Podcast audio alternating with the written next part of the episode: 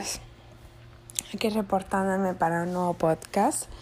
Son las 5 y 58 de la mañana. Estoy tomándome un café bien dormida en un proyecto de la Ciudad de México. Y en este nuevo podcast vengo a hablarle de cómo decorar tu departamento en ocho pasos. Ya hablamos de los ocho errores que no debes de cometer al decorar tu departamento y ahorita vamos a decorar tu departamento en ocho pasos.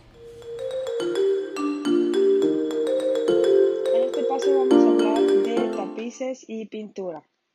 Vamos a empezar por la parte de tapices. Debes escoger un tapiz para tu área social y uno para el muro donde se encuentra la cabecera de la recámara principal.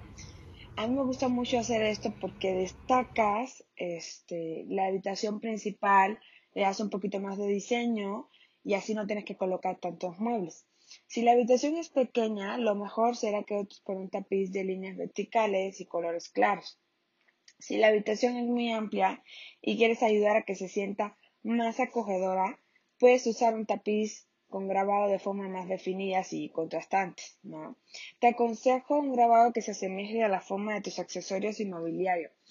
Esto quiere decir que si tus accesorios, por ejemplo, si tus lámparas eh, son de rombos, pues entonces que tu tapiz tenga algunas formas de rombos para que eh, coordine, ¿no? Ambos.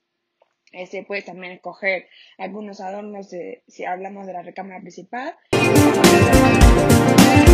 de rombos, ¿no? El color del tapiz tiene que ir en armonía con los tonos de tu decoración. Yo siempre te recomiendo colores neutros, colores pasteles o basados en la temática y en el estilo de tu decoración.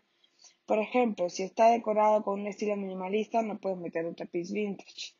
La decisión que tomes aquí siempre sentará la base de lo que se utilizará para decorar el resto de la estancia y la habitación. Siempre, siempre me gusta empezar por tapices, defino en mi cabeza el estilo que quiero, eh, defino en mi cabeza los colores que voy a usar.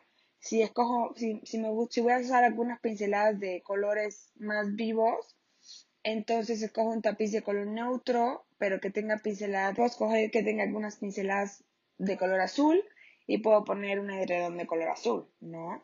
Eh, por ejemplo, hablando de la sala comedor, tengo eh, un proyecto que se llama Nacional, que es para un Airbnb, en donde tengo un tapiz que parece piedra y tiene algunas pinceladas en color naranja, como y algunas como en color bronce.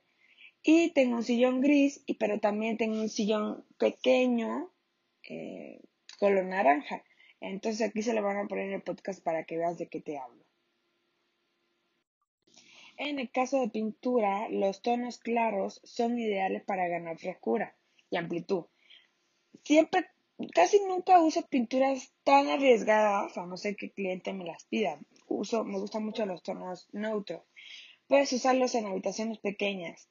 Por ejemplo, los pasillos estrechos o bien si tu casa es pequeña, usar esos colores le dará luminosidad. Si por el contrario pintas cada habitación de un color diferente, crearás un ambiente más íntimo en cada espacio. Si los techos de tu casa son pequeños y te gustaría que se sintieran más amplio, deberías pintarlos de un color blanco o más claro que las paredes. Es súper importante que el color de las paredes sea continuo, o sea, no debe estar cortado en frisos o molduras. Eh, los tonos oscuros le van bien a las habitaciones grandes, estudios o comedores, más que nada, ¿no? Esto le dará una sensación de amplitud que muchas veces necesitan estos espacios. Por ende, si te gustaría que tu techo se sienta más pequeño, porque tienes una altura muy notable, que hace sentir como espacioso el lugar, le darás un tono muy cálido o un tono más oscuro que las paredes. Como un tip, si tienes un pasillo que es muy largo quieres acortarlo, deberás pintar la pared del fondo de un tono más oscuro que las paredes de los lados. Si lo que buscas es alargar el pasillo, deberás pintar las paredes de los lados más oscuras y la pared de fondo más clara. Aquí seguro te estamos poniendo unos ejemplos. Y eso es todo por este podcast del día de hoy. Si te quedaron dudas puedes escribir acá y te puedo comentar en privado sobre las dudas que tienes, sobre recomendaciones de colores y el siguiente podcast viene la semana entrante. Toda esta semana vamos a estar hablando de tapices y vamos a estar hablando de pintura.